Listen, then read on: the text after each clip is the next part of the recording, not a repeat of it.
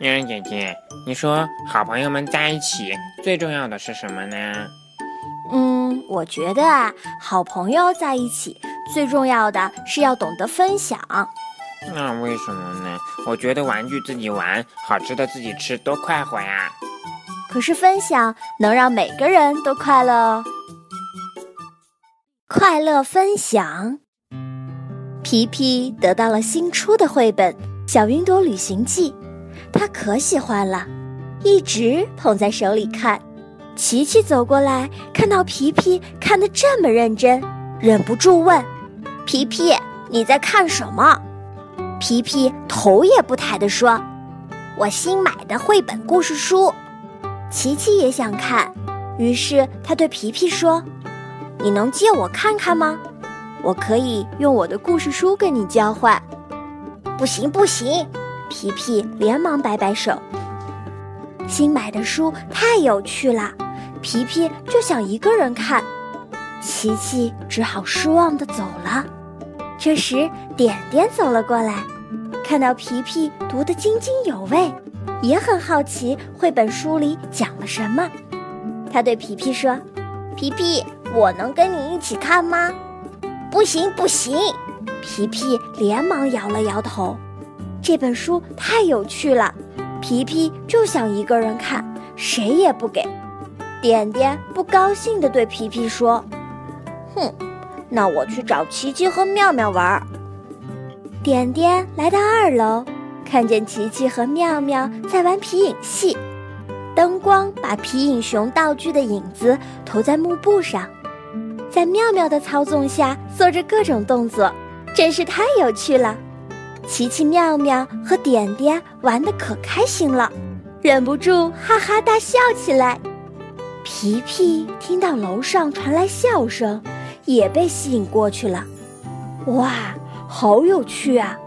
看到皮皮。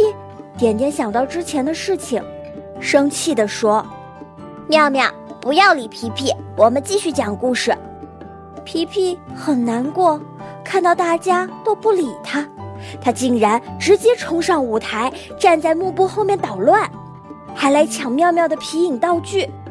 妙妙正在为大家表演皮影呢，当然不能把道具给皮皮。两个人都紧紧地攥着皮影熊道具。可是，只听“撕啦”一声，皮影小熊竟然被扯成了两段。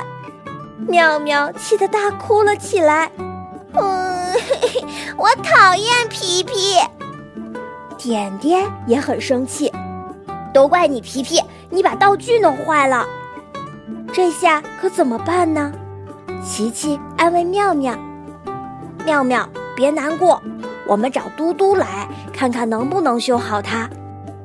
宝宝巴士嘟嘟嘟，小小魔法闪亮亮。琪琪和妙妙念动口诀，哇！神奇的巴士精灵嘟嘟被召唤出来了。点点对嘟嘟说：“皮皮弄坏了妙妙的皮影，这可怎么办呢？”